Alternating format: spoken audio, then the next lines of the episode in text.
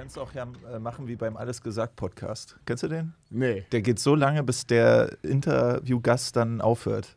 Das Ja. kann teilweise mal kein- sechs Stunden. bis er keinen nichts Bock mehr hat. einfällt. Polit-Talk Polit-Talk dann. Äh, ich bin dabei. Also ich finde, sowas ist genial. Also ich höre auch gerne Du sowas. sprichst dich aus, bis du dann sagst, so vorbei.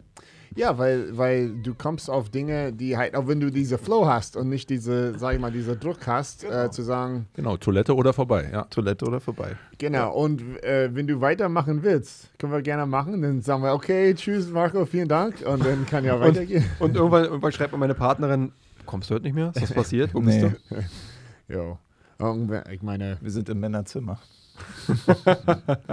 Ja, ist Ja. ein echt geiles Studio. Ja, also mit dem, echt cool gemacht. Remington, Arne ist drauf.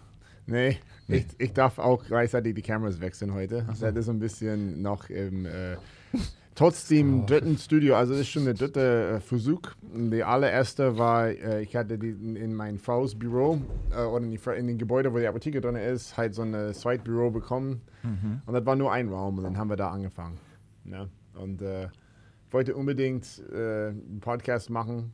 Ich weiß nicht, was das äh, am, am Anfang so, man fragt sich dann, warum tut man überhaupt was? Ne? Warum mache ich einen Podcast? Und man verzweifelt so an seine eigenen Sachen. Und das war der, diese Thema, wo ich vielleicht mit euch das angehen wollte. Na, generell, wenn man etwas anfängt oder als Entrepreneur äh, irgendwas unter, unternehmen möchte, ja, die, die Dinge, die halt im Wege stehen, die meistens, also ich habe das gehört auch von diesen YouTuber-Guys und so, die sagen, äh, ich hatte so eine YouTube-Academy und er sagt, 80% der Leute, ist, er fühlt sich an, als ob er so ein Pastor ist. Er muss zuhören, emotional die Blockaden, die wir haben und nicht wirklich die, äh, die eigentliche Dinge, die man machen muss, weißt? Und ihr habt das nicht, weil ihr seid Unternehmer, ihr macht das schon. Aber viele, die halt am, in die Startblöcke stehen oder wissen nicht, wie man überhaupt da hinkommen soll, äh, ja, das war so, ich wollte da einfach als Team in den Raum stellen für uns alle, Ja. weil ihr alle unterwegs sind. Ihr macht das schon. Ja, jeder kann so sich selber vorstellen. Ne? Also ich bin Remington. Hi guys, wir kennen uns äh, schon ein bisschen. Ähm, äh, meine Vorstellung wird vielleicht über die verschiedenen Episoden immer durchkommen, aber ich würde euch lieber vorstellen. Steffen, du kannst anfangen, ja. Ähm, genau. Da hat die ganze Zeit war das Kamera auf euch. Dann lassen wir das. Okay. So. Genau. Jetzt geht's los. Jetzt geht's los. Viel Erfolg. Viel Erfolg. Also einfach starten. Ja, genau, wir haben schon gestartet. Okay, wir Das ist laufen. alles, das, Ja, das dann gehört hi. dazu. Wir sind live. Ja. Oh, ich Hi an alle, die da-. Hi an alle, die dazuhören. Ich bin der Stefan Heide. Genau. ja. Was machst du, Steffen? Was ich mache, ich Ja. bin Finanzdienstleister, unabhängiger Finanzdienstleister für die Baugeldspezialisten. Ich bringe Menschen in die eigenen vier Wände und ja, helfe einfach dabei, die beste Finanzierungslösung zu finden. Genau, das ist mein Job.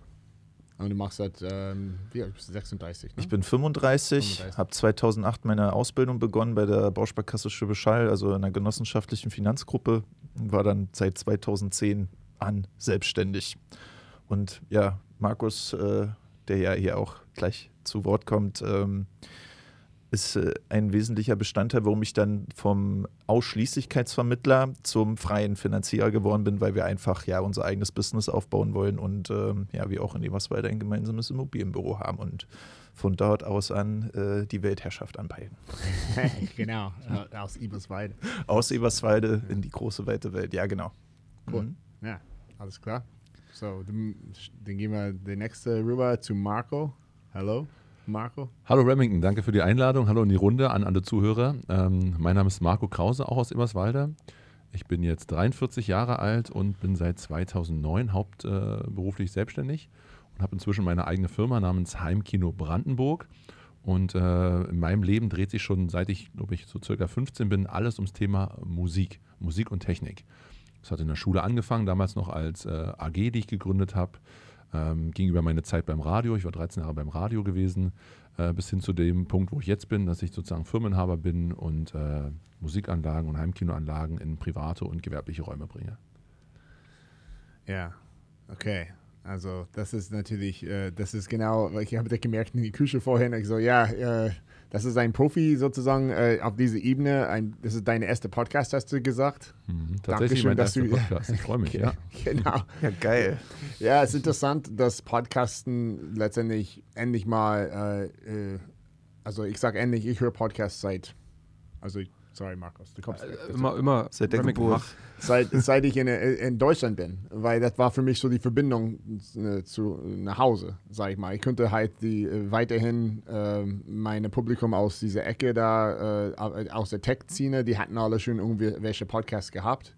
Äh, Kevin Rose ist so eine Uralter jetzt äh, aus dieser Startup-Szene. Ne? Und der hat damals einen Podcast gehabt und ich habe immer das so, das war für mich so mein Heimweh, ein bisschen abends, wenn man schlafen geht in Die Bett. Connection die, Die Heimat. Connections, ja. Mhm.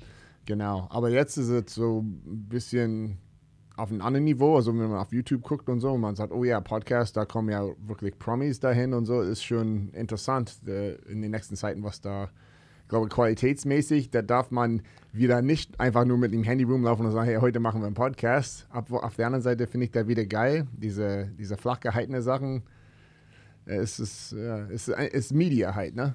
Aber wir sind ja darüber hinweg. Wir sind ja in deinem schönen Wohnzimmer, was extra dafür gemacht worden ist. Genau. Und haben im Gegensatz zu vielen Promis auch was zu erzählen. Und deswegen sind wir heute da.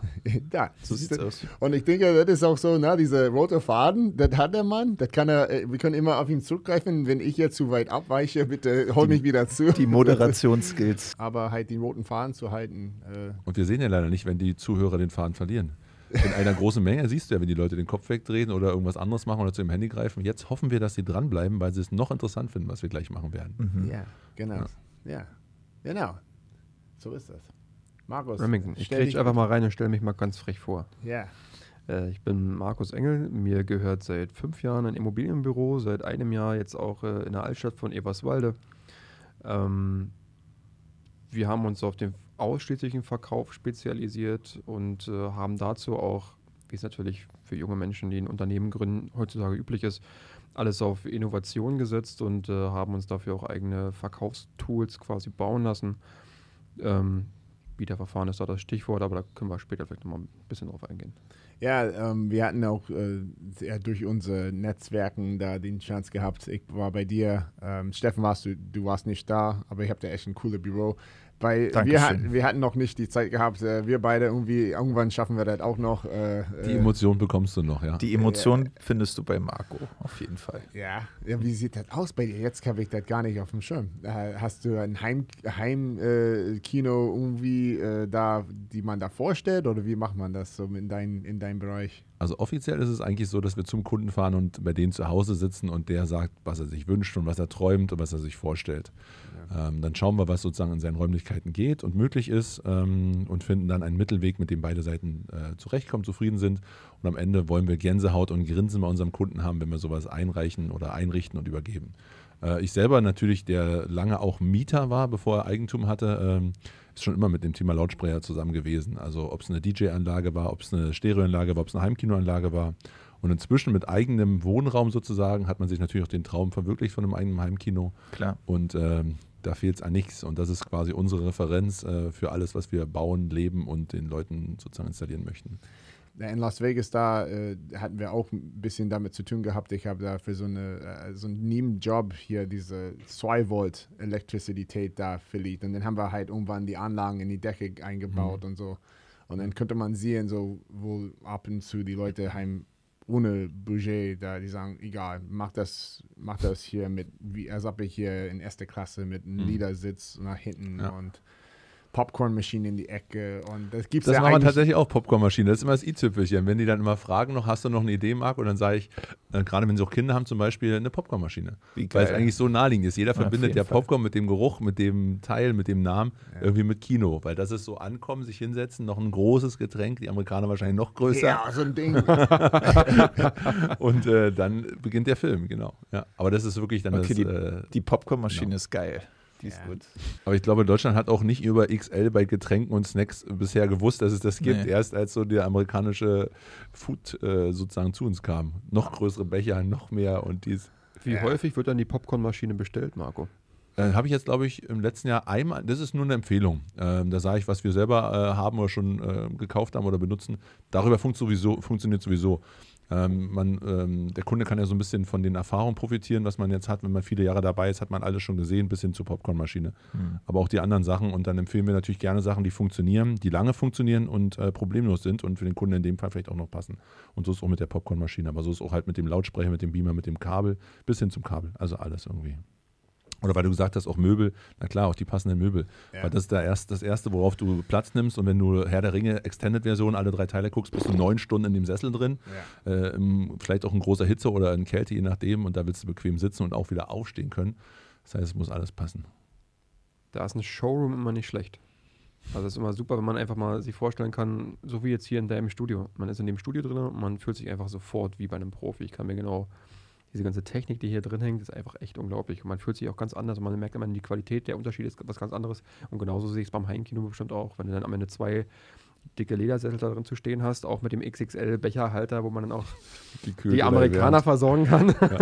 Aber damit du zum Heimkino kommst, musst du ja erstmal den Traum vom eigenen Haus haben, das finanzieren können und dann auch das richtige Immobilienprodukt finden, bevor Das es überhaupt losgeht. Eigentlich komme ich als letzter dazu. Eigentlich seid ihr so ein bisschen die, die Wurzel, dass ich dazukommen darf. Das nennt man einen Übergang, Männer. ja, oder? Das- Ein Übergang. Das stimmt, weil so fängt's an.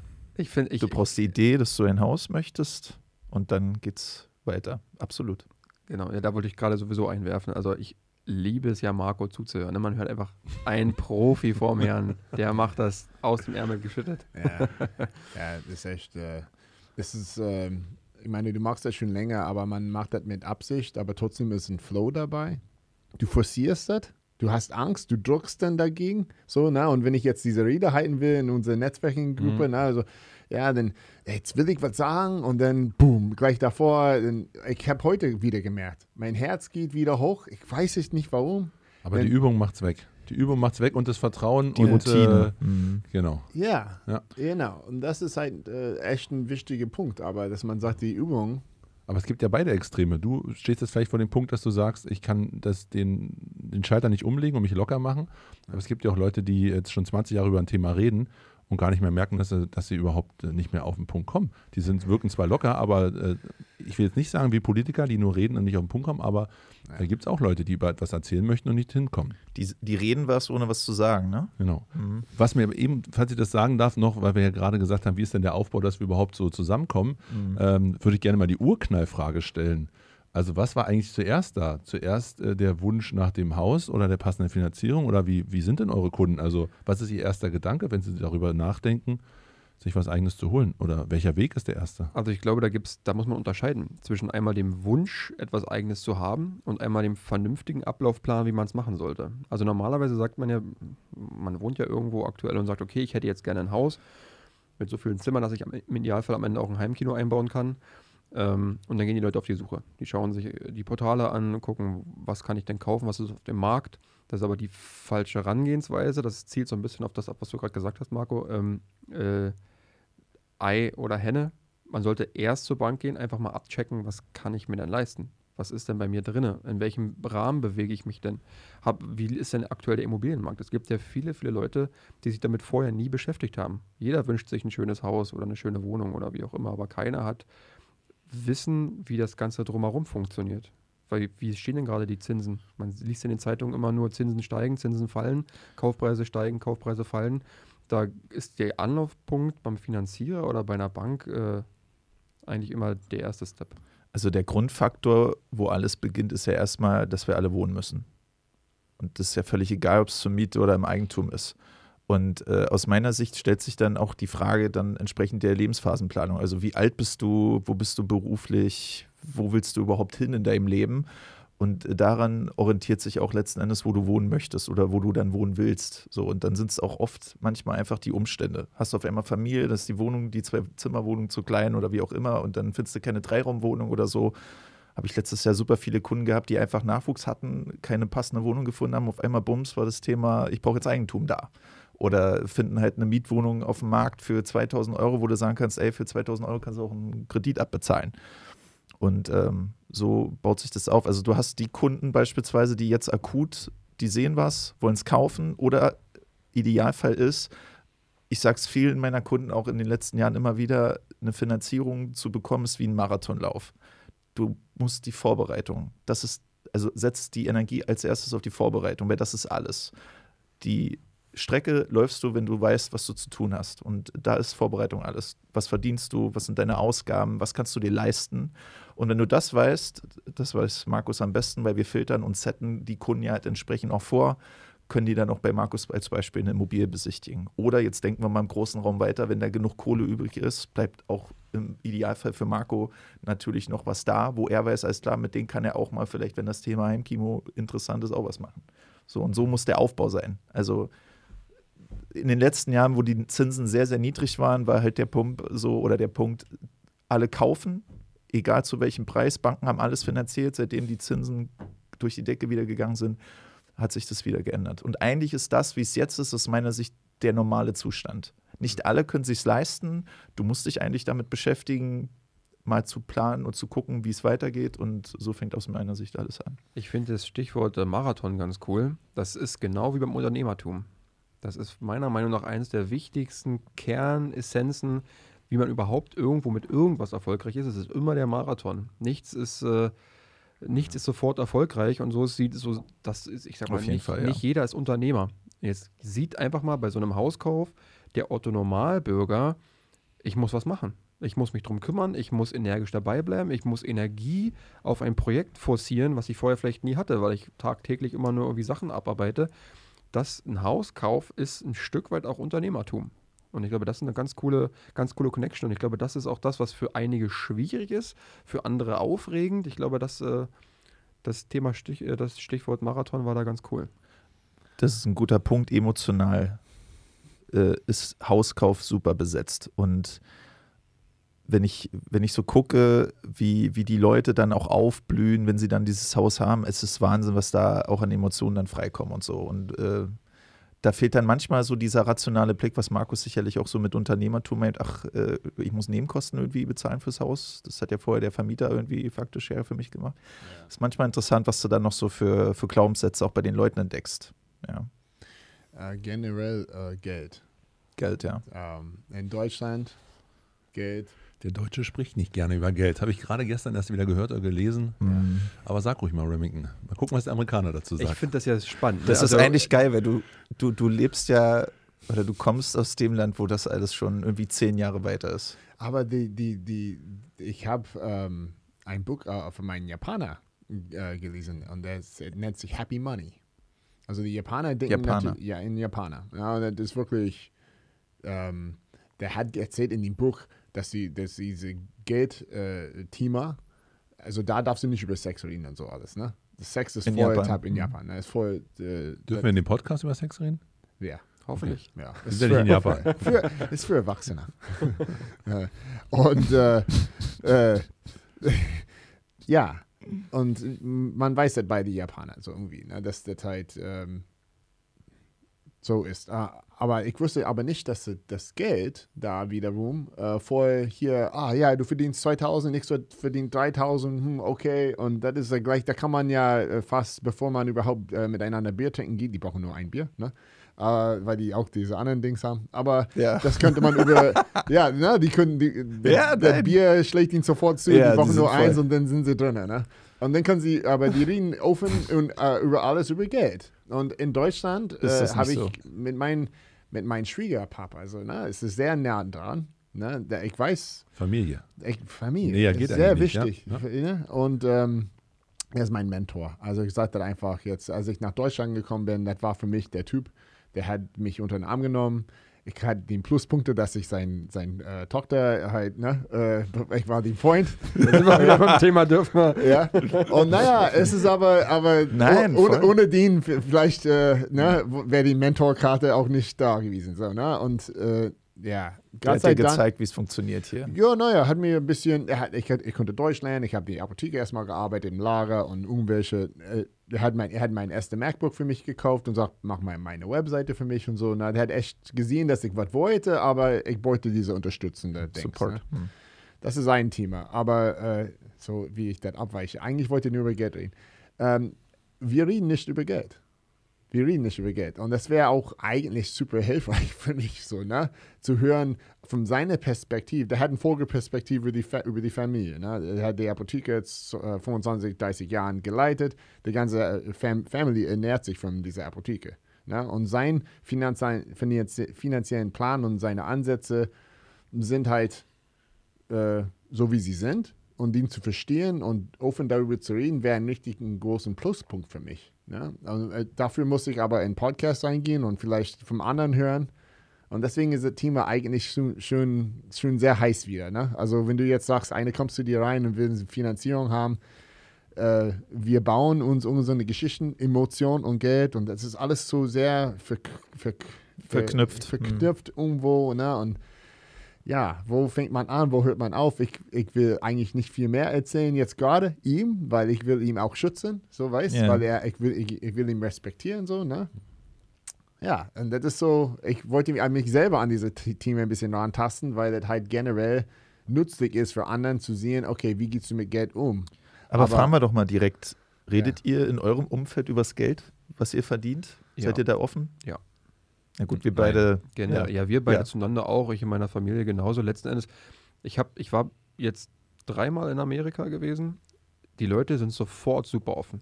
Die sind sofort, ich, ich stand einmal am Ticketautomaten, kam eine, kam eine Dame auf mich zu meinte, Mensch, ich sehe ja so cool aus und äh, ob ich hier in Amerika wohne, ob ich hier studiere. Und dann hat sie mir auf an, angefangen, ihre Lebensgeschichte zu erzählen. Wir haben Nummern ausgetauscht, weil sie meinte, Mensch, wenn du immer Bock hast, hier zu studieren, weil sie war irgendwie Professorin an irgendeiner Uni, äh, soll ich mich mal melden. Und so, man hat immer sofort einen Aufhänger und die Leute in Deutschland würde man komisch angeguckt werden, so von wegen, wer bist du denn jetzt? Was willst du von mir? Aber da drüben ist das einfach Smalltalk. Die hat mich zwei Minuten später wieder vergessen.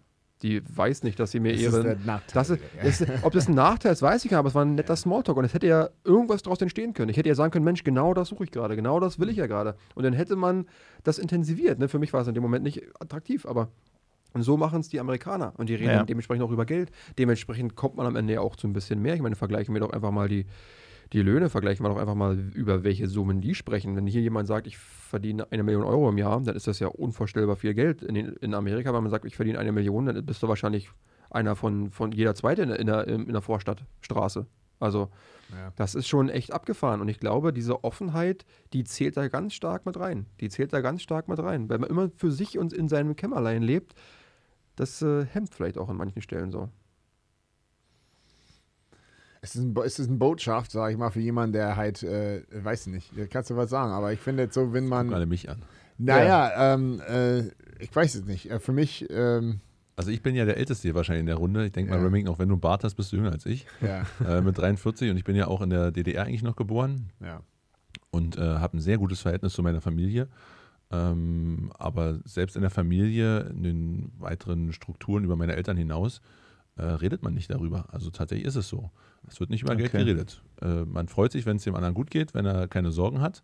Aber dass eine Zahl fällt oder so, ist nicht der Fall. Und das tut sich über einen Freundeskreis, auch über langjährige Begleiter im engen Umfeld weitertragen. Also ähm, ich glaube schon, dass es ein Problem ist. Es ist wahrscheinlich auch ein bisschen dem geschuldet, äh, dass in Deutschland das Thema Neid auch ein großes Problem ist. Mhm. Und wenn jemand fleißig ist und sich was erarbeitet hat, ist noch lange nicht anerkannt, sondern dann wird man eher noch beäugt ein bisschen. Äh, und das ist, glaube ich, so eine Hemmschwelle. Und Leute, die auch etwas geschafft haben in Deutschland, äh, versuchen es auch nicht nach außen zu tragen, genau aus dem Thema heraus. Genau. Ja. Ähm, daher ist es nicht vergleichbar mit Asien, nach einem Bier zu sagen, wie es aussieht, oder in Amerika einen zu begrüßen und zu sagen, man hat die Million Dollar. Ähm, so ist es nicht der Fall.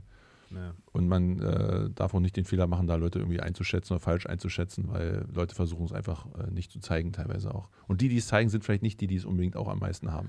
Äh, das stimmt. Wahrscheinlich noch mit. Ja. Das merke ich auch an meinen Eltern. Die sind genauso übrigens. Ja. Also mein, meine Eltern von sich aus erzählen nicht so offen und frei, was sie haben, was sie verdienen, wie viel Geld gerade da ist, für was das Geld ausgeben. Das äh, ist, das ist eine Mentalität. Man sagt ja sogar seinen eigenen Kindern, äh, erzähl's nicht, wenn du irgendwas äh, gesehen oder gehört hast äh, in der Schule oder in der Kita. Also so weit ist das ja eigentlich, dass man da.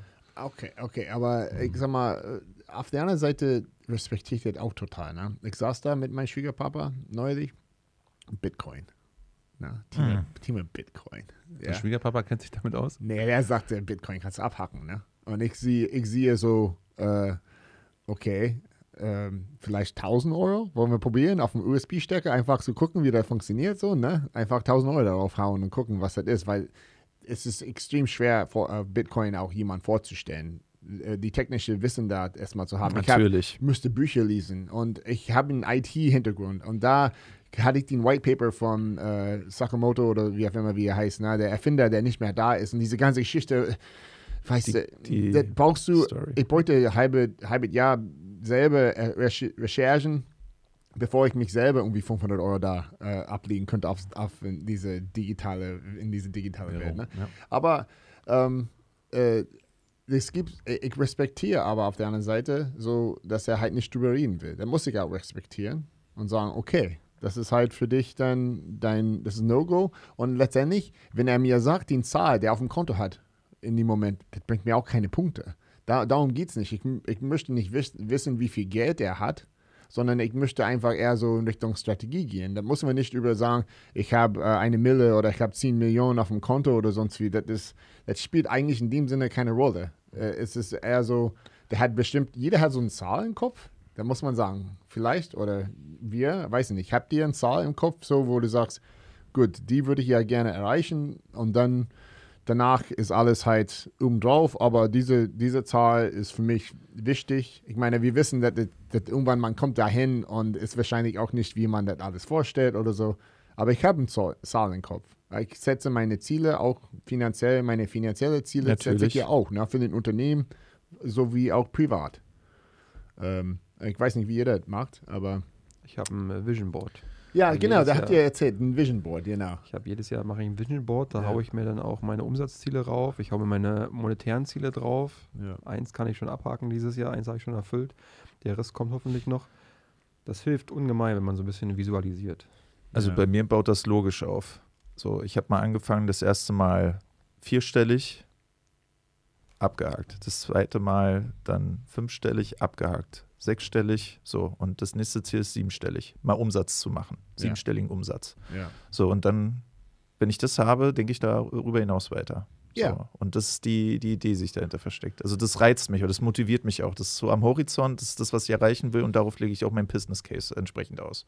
Ja. Ist auch wichtig, glaube ich, wenn du Unternehmer bist, musst du einfach über das Geld reden. Ich meine mal, das machst du nicht aus Spaß. Du musst am Ende des Tages irgendwie auch, äh, ich höre immer gerne äh, Marcel Reif Podcast, äh, zweimal am Tag warm essen.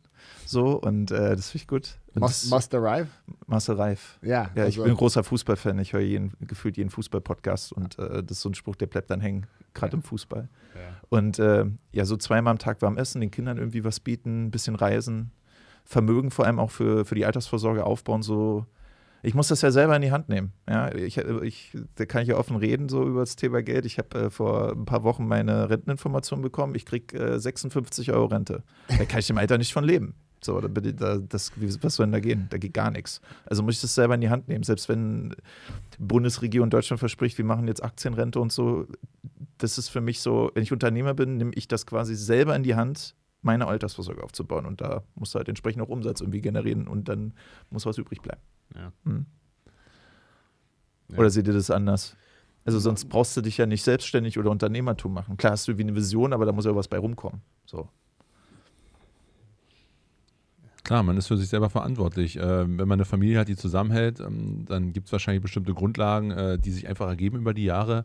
Ähm, aber ähm, wenn du Wünsche und Ziele hast und deine Familie aufbaust und deine Familie wächst Hm. und du, wie du sagst, der Familie was bieten willst, dann musst du eigentlich realistisch sein und Zahlen sehen, äh, die mindestens zu erreichen sind, um einfach auch allen was zu essen, was Natürlich. zu, mal einen Urlaub, ein paar Klamotten, alles was dazugehört, einfach zu kaufen auch. Und ähm, wenn du jetzt in der Arbeit erfolgreich bist, dann finde ich, wächst das auch wahrscheinlich alles im Verhältnis mit, dass du das alles auch ein bisschen fördern willst und das auch deinen Kindern vorleben willst. Ähm, und ich glaube aber auch, das, was äh, Remington gesagt hat, wenn man jetzt mal so über diese, was verdient denn jemand und so weiter spricht, wäre es eigentlich auch interessant für einen Arbeitnehmer, also jemand, der angestellt ist und genauso für uns Unternehmer auch, äh, mal zu schauen, der, der in der gleichen Branche arbeitet, der ein Büro weiterarbeitet oder der das gleiche Business hat, äh, verdient er denn ähnlich? Ähm, wenn Ja. Remington jetzt sagt, er ist in der Findungsphase und ist nach Deutschland gekommen und äh, ist froh, dass der Papa ihn sozusagen äh, dort wie den Padawan und den Jedi-Meister an die Hand genommen hat, dass man dann wirklich auch schauen kann, tut man sich denn richtig platzieren? Weil ich glaube, das ist ein Lernprozess, ähm, dass man nicht von Träumen äh, sozusagen ausgeht, sondern von der wahrscheinlich knallharten Realität, was die Region, der Markt, mein Endkunde, mein Wunschkunde sozusagen auch bereit ist zu bezahlen und ich auch die Leistung, die ich mir über viele Jahre erarbeitet habe, wo ich mich angepasst habe, all dem dann auch äh, vergleichbar erzielen kann.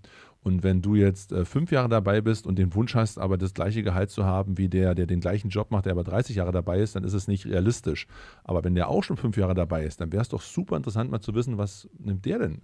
Was verdient der denn? Und äh, bin ich da nah dran? Sind wir da gleich? Oder sind wir total weg voneinander? Bin ich der, der davon profitiert, weil er mehr verdient? Mhm. Oder bin ich der, der eigentlich die ganze Zeit verliert, im gleichen Ort wohnt, das gleiche anbietet, aber 500 Euro weniger im Monat hat oder ja. noch viel mehr? So Benchmarking. Genau, also Benchmarking. Das, da würde ich mir schon mehr Japan und mehr Amerika wünschen.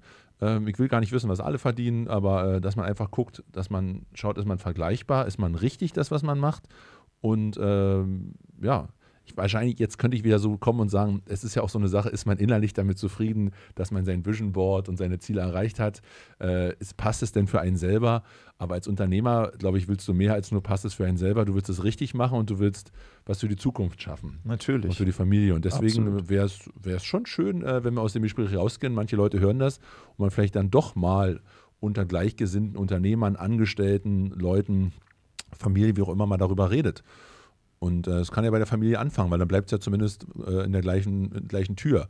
Und wenn es dann unter Kollegen und so anfängt, ist ja auch okay. Ähm, dann weiß man aber, glaube ich, wo man hinkommt. Und äh, das wäre vielleicht ganz interessant. Und da schlägt man am Ende auch wieder einen Bogen zu dem, was wir am Anfang gesagt haben. Dass wir, wenn man sich ein Haus kaufen möchte, wo im Idealfall am Ende ein Heimkino drin steht, wo man seine Familie großziehen kann, müssen die Finanzen zuerst geklärt sein. Und bei jeder Kreditfinanzierung, bei jedem Finanzierer muss man sich blank machen. Das ist da lässt Ende, du deine Hose runter. Da lässt ja. du die Hose runter und da, da, kommen Zahlen, weil letzten Endes wird da ein Geschäft abgewickelt, das in Amerika, genau wie in Deutschland, in Europa, überall auf der Welt gleich funktioniert.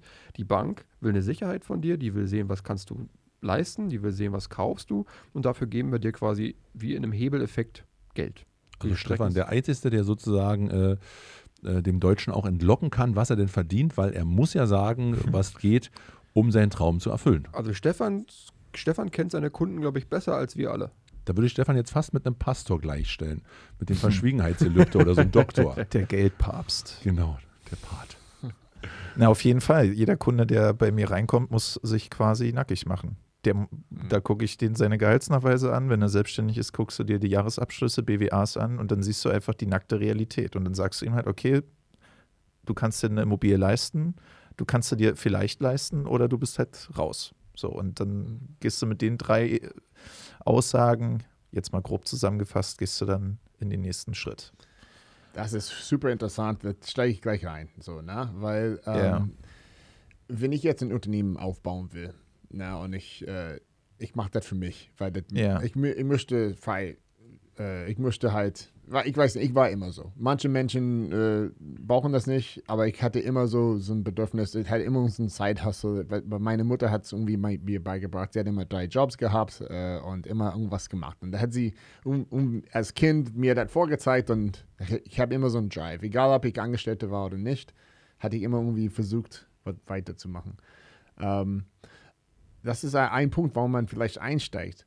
Aber dann merkt man relativ schnell, okay, wenn ich jetzt eine Webseite baue für dich, Marco, na, ich bin dein Website-Bauer, alles gut, na, dann mach mal und dann sitze ich da und baue die Webseite. Dann habe ich einen Auftrag, sage ich mal, bekommen. Ne? Ja. Äh, ich weiß nicht wie, da haben wir nicht über Sales und sonst wie alles gesprochen, aber den Prozess wäre, früher hatte ich so, das, das war mein Prozess früher. Ne? Ich habe so, äh, Lutz, äh, mein Schwiegerpapa, geh mal hin zu Modehaus sowieso hier unten und baue die Webseite gehe ich hin mit einem Angebot für 1200 Euro und äh, verkaufe mich total schlecht. Ich hat, da, da Sales ist ein Podcast, ein Thema für sich. Ne? Sales. Oh, generell so Vertrieb. Und das Ganze, das ist halt, da kann man, äh, ich, da, äh, damals habe ich so viele Fehler gemacht. Aber ja, woher sollen das die Leute auch wissen am Anfang? Wenn er neu an dem Markt ist, noch neu im Land ist und sich äh, das wünscht, was aufzubauen, woher sollst du das alles wissen? Das ist da auch wieder so eine Lernphase, wieder so ein Marathon, wieder so Emotionen, wieder weiterbilden, wieder an die Hand nehmen. Im besten Fall hat man jemanden, Jedi-Meister, der einem das zeigt, ja. wie der Schwiegerpapa oder jemand, der in der Branche ist, äh, der ihn vielleicht äh, mitnimmt und einführt in das ganze Thema. Ich hatte, ja, ich habe ja. das viel zu spät gelernt. Mein Schwiegerpapa hat viele Stärken, aber eine war, den Sales-Dings musste er halt in, in, in seiner Branche halt nicht so vorantreiben, weil in der Apotheke machst du auf und die Leute kommen. ja, und krank also, sind sie immer. Ja, und Vertrieb, ja. Äh, Vertrieb für, für ihn war, also ein Punkt war sehr interessant, die, der Vertriebsaspekt war wahrscheinlich diese Verhandlung mit dem Großhändler. Also wenn du jetzt da 1% aushandelst, dann handelst du ja auch die 13. Gehalt Im Einkauf liegt der Gewinn. Im ja. Einkauf liegt der Gewinn. Das ist halt ein sehr wichtiger Vertriebsaspekt aus diesem Branche, aber halt auf der Straße gehen und sagen, hey Leute, kennst du, äh, brauchst du eine Aspirin oder sonst wie? Das, äh, ne? das hat er, also in der Apotheke kannst du da super Upsells und Cross-Sells machen. Kannst du ja auch machen, ja. Aber das, er war, äh, in meiner Phase war er eher so im Backoffice, der hat so eine angestellte Apothekerin gehabt ja. und er hat mich irgendwie unabhängig davon. Ich meinte nur, wenn ich jetzt an die Webseite ab, äh, an, dran arbeite, bin ich ja wieder nicht im Vertrieb. Also irgendwann kommt, da, kommt man auf diesen Punkt, wo man sagt, okay, ähm, ich brauche jetzt, ich muss jemanden anstellen, äh, um die Webseiten zu bauen. Die baut die aber nicht so wie ich wahrscheinlich. Mein Ego kommt wieder rein und sagt, ach ja, okay, bau mal vielleicht nochmal und äh, dann bist du wieder Manager, aber dann musst du wieder in Vertrieb gehen und wieder Geschäft produzieren. Also diese ganze da bin ich ja gerade so, ne? Ja. Also wo man sagt, ihr habt, seid ihr reingekommen und habt ihr gesehen, okay, jetzt habe ich einen Grafiker, jetzt habe ich äh, Arne, meinen Kumpel, der eigentlich alles so Quereinsteiger ist und macht halt Social Media für meine Kunden und so. Ähm, aber ich merke auch, äh, da ist echt so, wo viele auch scheitern, denke ich mal. Ne? Könnte, ich, könnte ich einer davon sein, dass man sagt, äh, Mensch, da muss man erstmal das Geld reinkommen für, für drei oder vier Köpfe, nicht mehr 20 oder 30 oder 40, wie wir heute gesehen mhm. haben. Aber überlegt mal, 50 Mitarbeiter äh, über die Bühne zu kriegen jeden Monat. Wär, aber Und ich, ihre Familien, die gucken nicht alle an am Ende des Monats. Ja. wenn da was nicht stimmt. Ja, oder äh, auch als Alleinstehender zu sagen, das reicht für mich. Ich kann auch alleine da durchziehen und dann komme ich damit klar. Oder ich habe Systeme. Also wie, geht, wie, wie gehst du daran zum Beispiel? Also wenn ich, also das ist so mein Herzensthema, Vertrieb und Sales. Oh yeah. Weil das ist aus meiner Sicht das Herzstück eines Unternehmens. Weil ohne Sales kommst du halt einfach nicht, kommst du einfach nicht weiter. Life is a Sales Talk, ne? Heißt es bei euch in Amerika? Ja, also man verkauft sich ständig, ob man das genau. bewusst Egal, ob du, nicht, ne? ja. guck mal, welchen Kinofilm gucken wir heute Abend? Schon da fängt es ja an, die Entscheidung zu treffen. So, oder ja. welches Popcorn, süß oder salzig, ne? So, so Kleinigkeiten. Aber was ich gelernt habe, so nach meiner Ausbildung, du hast, der steht zwar als Label, steht über, stand über mich drüber, dass du Bankkaufmann bist. Und dann bin ich quasi ins kalte Wasser gestürzt, so. Weil eine Vertriebsschule hatte ich jetzt in dem Sinne so nicht. Also es war Bestandteil der Ausbildung, aber ich war einfach viel zu unreif und ähm, habe quasi, ich sag mal so wie du, ich kann mich gut erinnern, wir hatten damals halt Bestandslisten und dann hast du irgendwie Kunden angerufen, hast die auch terminisiert und dann saßt du mit denen und hast mit denen irgendwie versucht, denen was zu verkaufen. Aber das hat null funktioniert, weil du nicht, also heute machst du halt so Sachen wie, du filterst den Kunden vor, du machst eine ganz, ganz saubere Bedarfsanalyse, du guckst, okay, wo sind die wo, wo fühlt der Kunde sich wohl, was braucht der, wo findest du den Ziel, du machst, ein, du machst ein, eine mündliche Vorabsprache, dass der sagt, okay, du kaufst auch tatsächlich und verbrennst gerne Zeit an dem und so. Und du hast einfach ein System. Und seitdem läuft es, also so bei mir war so der Schnitt 2016, es ist einfach besser geworden, weil ich mich vertrieblich einfach geschult habe. Ich habe Seminare besucht etc. Und dann hast du einfach gemerkt, boom, ging es so auch so. Ich glaube, Markus kann sich an die Zeit auch noch erinnern, ne? So, wo es dann anfing, wir uns beide. Das, das fing an mit, äh, Stefan fing an mit äh, Verkaufsseminaren. Verkaufsseminaren. Das 2018 habe ich mich ja selbstständig gemacht. Da war Stefan schon so anderthalb, zwei Jahre im Flow drin. Und dann irgendwann ich, bin ich auch quasi in diese Welt reingekommen. Ja. Und dann ging es los. Hier ein kleines Seminar, wo die Leute dann alle gesessen haben. Da mal ein Seminar, da mal das weiterführende Seminar, da wieder Sales, da Video, da Podcast. Das war dann irgendwann so weit, ich glaube, den, den, den Zenit hatten wir erreicht, als wir dann gemeinsam in, in Dubai waren. In Dubai, ja. ähm, Und da auch ein Seminar besucht haben. Das war, glaube ich, so das, das, das höchste der Gefühle. Genau. Aber Live is Sales Talk. Das, Kern, das Kernstück eigentlich von all den Erfahrungen, die ich gesammelt habe, ist und bleibt Verkauf. Und wenn du einmal Verkauf verstanden hast, wie es funktioniert und es immer weiter entwickelst, anpasst an die Zeit und so bist du, da bist du einfach für alles, was da auf dich zukommt, gewappnet und sowas. Und äh, ja. du musst verkaufen können. Das ist, glaube ich, die Quintessenz von allem. Du kannst das geilste Produkt haben, du kannst der geilste Unternehmer gefühlt für dich sein, wenn du, wenn das keiner weiß, wenn du es nicht auf die Spur bringst, wenn du es nicht anbieten kannst, ist es halt einfach unsinnig. So, du musst verkaufen können. Also, also für mich äh, war Verkauf immer so, i, i, ich mich nicht verkaufen. Ne? Es ist- Wirklich? Als Als, Ameri- Amerikaner. Ja. Das wäre jetzt. Aber das ist so deutsches Klischee wahrscheinlich, dass wir so denken, dass die Amis alle verkaufen können. Ist wahrscheinlich auch nicht so. Ich, es ist einmal meine Charakter halt irgendwie. Ne? Ich Vielleicht nur, ein äh, moralisches Thema noch, äh, hm, was andrehen, was vielleicht keiner braucht und so. Hm. Ja, äh, ähm, meine Beziehung würde dann halt als Verbraucher, denn du kommst natürlich in Kontakt mit genug Verkäufer irgendwo und dann Na sagst du, das nervt nur. Ne? Kaltakquise äh, ne, sind, ist halt so, wie es ist. Es ist halt, ein, wenn das gut aufgebaut ist, auch eine sehr erfolgreiche äh, Art, äh, Kunden zu bekommen. Na klar. Ähm, deswegen funktioniert das noch. In Deutschland, diese, die, die, Gesetze haben sich auch geändert. Deswegen, also die Gesetze sind wirklich, die Datenschutzverordnung wirklich da. Dass- Calls. da, ja, und warte mal, bis künstliche Intelligenz da ankommt und wir kriegen irgendwelche Kaltakquise, Anrufe von irgendwelche sehr gute, äh, künstliche intelligente äh, äh, Ver- Vertriebsteams, die, ähm, naja, meine Bedürfnisse auch tracken können über Social Media. Also, wo du ja gar nicht mehr rauskommst. Ja, geil. Eigentlich, eigentlich Ja. schon die ersten Business-Ideen, die jetzt hier hochkommen. Ja, ja. Aber die, diese Brücke zu bauen zwischen Mehrwert, was wir als Unternehmer dann halt bestrebt äh, zu liefern sind, das, das ist halt die Kernidee für einen Unternehmer, der halt so irgendwie auf dem Markt was bringt, ne? Mehrwert bringt.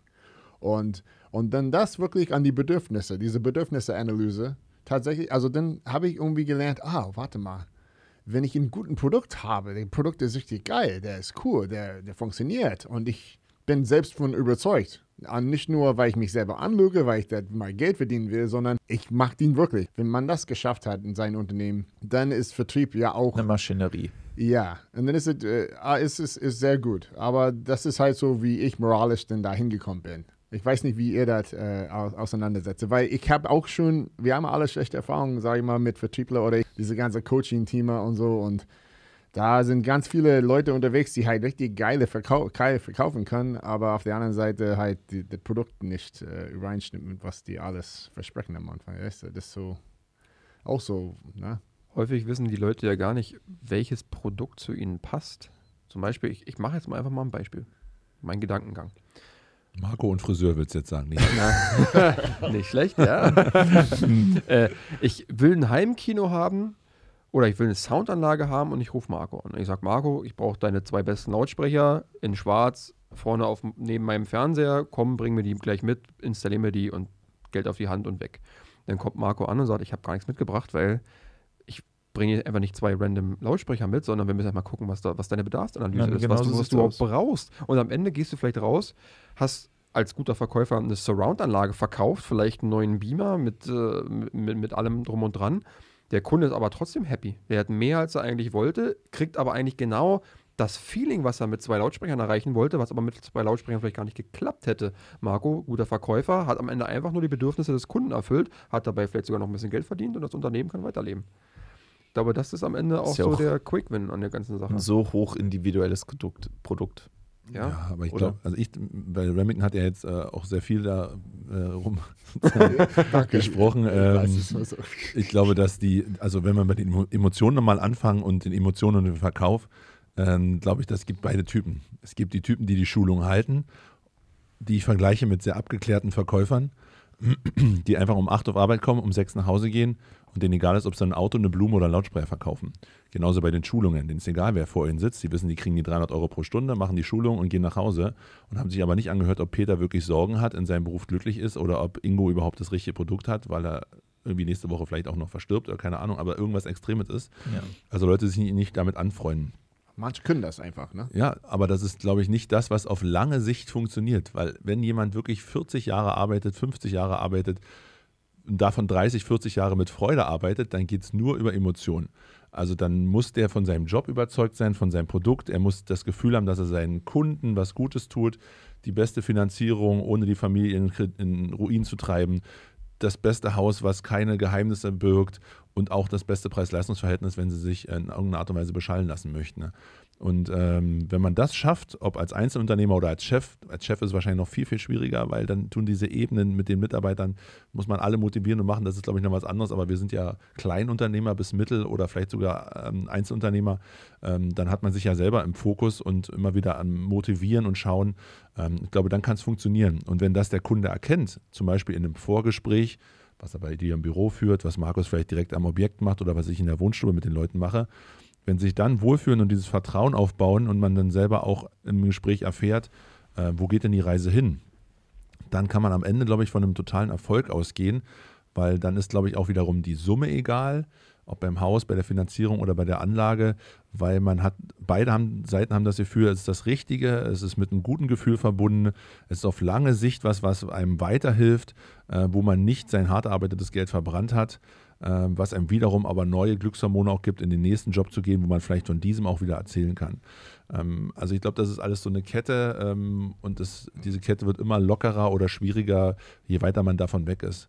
Wenn man zu sehr der Sales Manager ist, wenn man zu sehr der Businessman ist oder der Vorstand ist oder zu viele Mitarbeiter hat, äh, dann ist das alles äh, schwierig. Dann geht das verloren, ja. Genau. Dann kann man das auch nicht weitergeben. Also man kann nicht sagen mit 100 Mitarbeitern, dass alle die gleiche gute, motivierte Einstellung auf das Produkt oder die Firma haben. Kann ich mir bei weitem nicht vorstellen. Nein, das schafft man nicht. Ich habe äh, bei der bei meinem damaligen Auftraggeber, wir glaube ich waren 4000 Außendienstmitarbeiter und die Spanne von sehr guter Topverkäufer bis hin zur zum Schlechtleister. Die Spanne ist einfach sehr groß.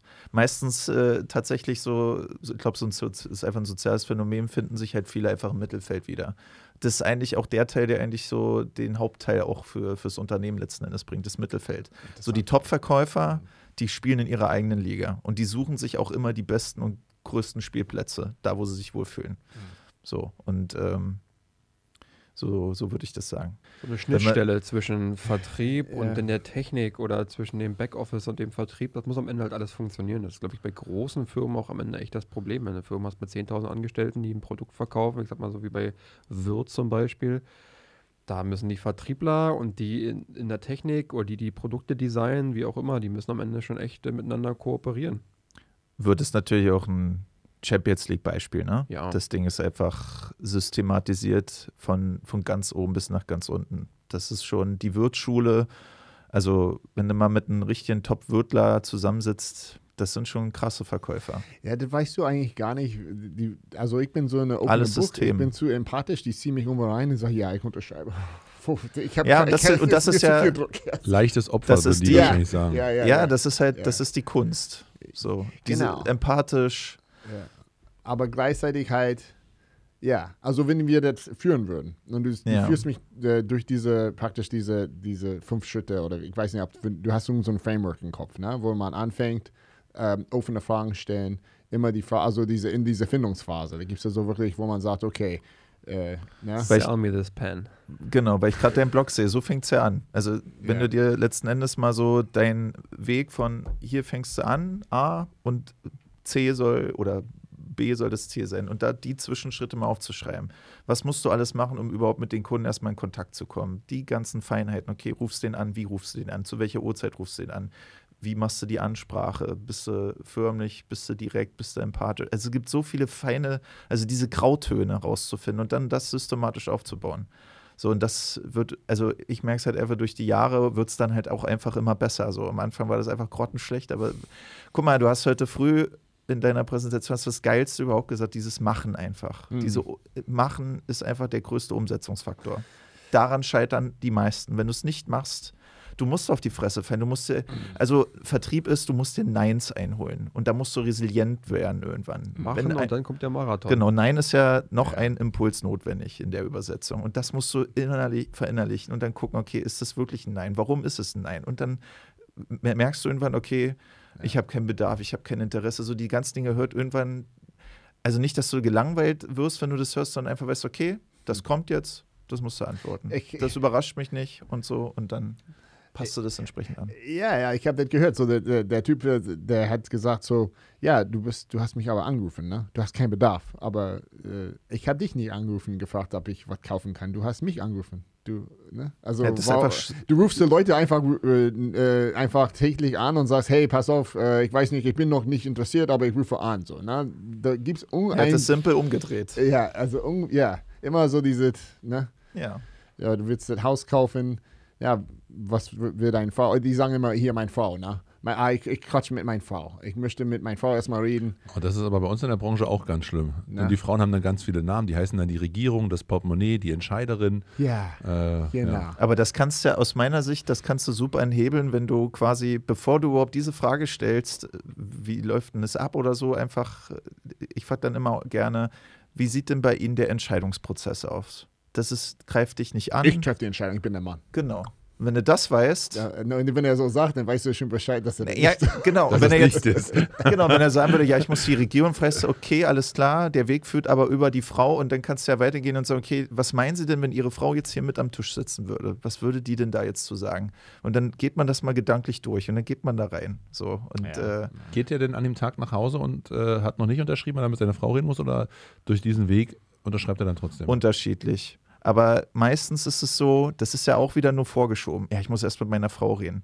Und manchmal habe ich es oft erlebt, schauen Sie, wenn Sie jetzt nach Hause kommen und Ihre Frau davon berichten, dass Sie heute eine richtig tolle Entscheidung getroffen haben. Meinen Sie, Ihre Frau sagt dann zu Ihnen, ey, Schatz, da hast du jetzt aber einen Fehler gemacht. Das macht die nicht. Die sagt, ey, super, dass du mir das angenommen hast, weil ich hatte auch einen stressigen Tag und dies, das und jenes. Du kannst dir also quasi auch faktisch mal mit einer super Entscheidung fürs Leben überraschen. Also manchmal sind es so einfach nur vorgeschobene Sachen, aber natürlich, fairerweise gesprochen, wenn es jetzt um eine große Investition wie einen Hauskauf und so, na klar müssen die sich besprechen. Du kannst halt nach Hause, Schatz, du einen Kaufvertrag schon. Aber verkäuferisch gemacht. gesehen ist das ein Instinkt, den jeder hat. Man schiebt natürlich jemanden vor, ähm, die Macht durch Dritte. Weil so kannst du Ja. jeden, jeden Standardverkäufer kannst du dadurch einfach enthebeln. Weil du sagst, okay, meine Frau ist gerade nicht hier, die trifft die Entscheidung. Ich muss jetzt nicht zu dir direkt Nein sagen und mich rechtfertigen, sondern ich kann jetzt quasi hier rausgehen und dir sagen, wenn meine Frau hat Nein gesagt. Das, manchmal ist es ja auch ein Spiel. So, wir testen, also ich glaube, Markus und ich testen das auch manchmal, wenn uns welche anrufen. Wenn du so eine einfache Floskel jetzt mal bringst, dann merkst du, okay, kommt da jetzt was, wenn da nichts kommt, weißt du, okay, ist jetzt nicht so ein Top-Verkäufer. Wenn der darauf eingehen würde, weißt du, okay, jetzt geil, jetzt hast du halt quasi auch für dich so einen Lerneffekt, okay, was macht er denn jetzt? Und dann guckst du mal, ob er dir auch, äh, Sail the Sailor, ne? Du hast doch die Woche, Ja, er hat, du so du mit denen? Nee, Markus, komm, Ja, bring bitte cool. die Geschichte, die du, Ja. äh, die du die Woche äh, erzählt hast. Die war geil. Sail the Sailor. Das Äh, war mich- geil. Mir rief eine Dame an und ähm, von Ströer, der Marketingfirma, die die ganzen ähm, Offline-Werbebanner verkaufen. Und die rief mich an und meinte, ja, äh, wir haben noch Flächen und ob ich nicht eine Fläche kaufen möchte. Dann hatte ich sogar eine Fläche im Auge, meinte zu ihr, okay, ich würde gerne diese Fläche kaufen. Was kostet die denn? Meinte, ja, die Fläche ist nicht mehr verfügbar. Eine andere, die kostet 500 Euro im Monat netto. Dachte ich erstmal, hm, für die Fläche, da, sorry, da kommen wir nicht zusammen. Das funktioniert so nicht. Also hier gerade auch der Immobilienbereich und letztes Jahr, na, ich die Sachen am Ende irgendwie enthebelt und dann irgendwann hatte ich sie soweit. Da meinte sie, Mensch, na, wir überlegen ja uns auch ein Haus zu kaufen. und dann, dann habe ich gesagt, junge Dame, wenn Sie jetzt kein Haus kaufen, dann ist das ein Riesenfehler. Und dann, ja, das sagt ja jeder. Und dann habe ich sie irgendwann in dem Gespräch dann so weit gehabt, ich habe ihr Stefans Nummer weitergeleitet. Sie möchte sich jetzt äh, finanziell einfach mal beraten lassen, zusammen mit ihrer Frau. Ähm, die haben auch schon Haus im Auge. Ich habe ihr gesagt, wie sie da am besten auch dann im Verkaufsgespräch dann quasi nachverhandeln kann. Dann ging es am Ende schon darum, was meinen Sie denn, wie viel Geld wir da nachverhandeln können? Und dann meinte ich, Mensch, sprechen Sie doch mal mit dem Herrn Heide, mit Ihrem Finanzierer, dass er am Ende da auch den richtigen Rahmen für kennt. Am Ende war sie so dankbar und hat sich bei mir bedankt und meinte, ja, wir melden uns definitiv und wir hören uns wieder. Dieses am Anfang, dass sie mir dieses Werbebanner verkaufen wollte, war komplett enthebelt und ähm, Zu zumindest- ihrer eigenen. zu, ja, und, zu, und Thema gemacht. man hat quasi dem Verkäufer dann einfach rhetorisch äh, was verkauft. Auch wenn ich es jetzt nicht direkt gemacht habe, habe ich, konnte ich eine Empfehlung weitergeben. Wenn Stefan am Ende jetzt die Finanzierung für das Objekt verkauft, was fast gar nicht in meinem Einzugsbereich liegt, dann äh, gab es wieder einen Win. Aber aktive, das kann jedem aktive, passieren. aktive Zuhören. Aktives Also, Zuhören du, hast, und dann sie, so du hast sie auch reden lassen. Ja, sonst genau. genau. Aktives Zuhören und dann Chancen nutzen. Die Abschlussfrage. Wenn man dann sagt, na, wir überlegen ja auch gerade, das ist eine Abschluss, das ist eine Abschlussfrage. Das heißt, sie überlegen auch gerade, das ist doch mein Einstieg. Da sage ich auch nicht, okay, tschüss, schönen Tag noch, sondern dann sage ich doch, was haben sie denn? Wo, an welchem Punkt Der, stehen der sie denn? Brotkrümel ist hingestreut. Du musst Genau. halt- Ja. Ja, Ja, das, aber guck mal, das ist ja so das Punkt, wenn du weißt, du hast ein geiles Produkt, du bringst einen Mehrwert, dann musst du es doch anbieten. ja Wenn du genau. es nicht machst, dann verkackst du es doch. Ja, und äh, letztendlich, äh, das Ja, finde ich auch gar nicht so schlecht. Wenn man sagt, man, mein Gott, äh, es ist ein tolles Produkt, ich weiß, dass es funktioniert. Und wenn ich so äh, dran bin, dann, ich, ich habe auch noch gehört, so, okay, der andere sagt, nein, meine Mutter, meine, meine Frau, alle Dinge. Und dann der Typ so, "Ach, wir kriegen dich über die Bühne. Ich weiß, dass es für dich gut ist. Warte mal, ich, ich, ich gebe noch nie auf. Du, du, du gibst mir immer so viele Widerstände. Na? Und ich weiß, dass dieses Programm wirklich für dich funktionieren würde oder dieses Haus oder dieses Finanzierungsgespräch, das ist wirklich dein Ding. Ich gebe mir noch 20 Minuten Zeit. Wir reden noch drüber. Come on. Wir, wa- was, wo, steht, wo sind noch die Blockaden? Na, ich, ich, ich gebe nicht auf, äh, weil ich weiß, dass es was für dich ist. Und so, ne? und so diese, weil der Typ, der das verkauft, ist so davon überzeugt. Dass er wirklich dann halt sagt, normalerweise würde ich auflegen zu den nächsten einfach rumgehen und sagen, okay, vergess es. Aber weil ich merke, ich höre das, das ist genau, was du brauchst, ich bleib da. Ne? Aber wirklich mit meinen gesamten Seele, ne, in dem Moment. Der Typ merkt das und am Ende hat er das, Ja, ne? Naja, muss man aber erstmal hinkommen. Ne? Mhm. Wir haben eine Stunde erreicht. Ne? Äh, wollen wir dann äh, knapp die Stündchen damit einfach äh, einen sauberen Abschluss hier machen? Genau. Ja? Möchten uns bedanken, Remington, dass du uns in dein Wohnzimmer gelassen hast. Auf jeden Fall. Danke. Ja. Uns ein Ohr verleihst, sozusagen. Ja, Ja. das ist schon spannend. Habe ich zu viel gequatscht wieder? Nein. Alles gut. Also ich fand's cool. Ich glaube, es es ist ein cooles Brainstorm. Ich glaube, das sollten wir wiederholen. Wir sollten aber ein bisschen Struktur reinbringen. Ich, es ging ja so ein bisschen jetzt um Unternehmertum, es ging so ein bisschen um Sales. Wir sollten da vielleicht, damit auch du später das einfach besser verkaufen kannst, wenn du jetzt einen Podcast hast, der online ist, dass du einfach sagst, okay, heute, Ja. kennst du ja von mir selber, jetzt kommt ein Podcast raus und ich suche einen Podcast zum Thema Hauskauf 2024 oder Immobilienfinanzierung, Baufinanzierung. Das suche ich, dann Ja. ploppst du vielleicht auf und dann will ich einen Podcast haben. Also eine Stunde ist schon fett. Ich höre wahrscheinlich nichts länger als, irgendwie als 20 Minuten, aber ich bin auch so ein Special-Typ. Aber wenn du eine Stunde Podcast hast, dann muss das geiler Content sein. Dann musst du, die Gesprächspartner sind ja, wir sind ja alle cool. Du musst dann aber irgendwie einen, einen roten Faden drin haben, wo wir uns alle langhangeln können, wo wir sagen, okay, Genau. auch wenn du abschweifst, Markus, Wir wollten ja, uns eigentlich nur verabschieden jetzt, ja? Also, Ja. jetzt schweifst du nämlich ab. ich wollte einfach mal Feedback wir haben auf geben. jeden Fall einen bunten Blumenstrauß heute geboten. Ja, das Und- war so, so ein äh, erstmal alles auf den Tisch hauen, aber ich, ja, ich bin dabei. Also, dass man halt sagt, okay, heute geht es wirklich konkret über, ich habe in die Küche gesagt vorhin, äh, es geht um äh, äh, äh, Startups, also äh, dein äh, äh, Unternehmer werden, da haben wir gar nicht angesprochen. Da habe ich irgendwie Geld da in Thema ja, geworfen. ja, ja, Ja, aber guck doch mal, Äh, das ist, wie du es gesagt hast, wir sind halt vier coole Dudes, die dann einfach ihren eigenen Flow finden. So, So, also, sag Tschüss und Danke. Ciao. Ja. Ciao. Tschüss, danke. Alright, cut.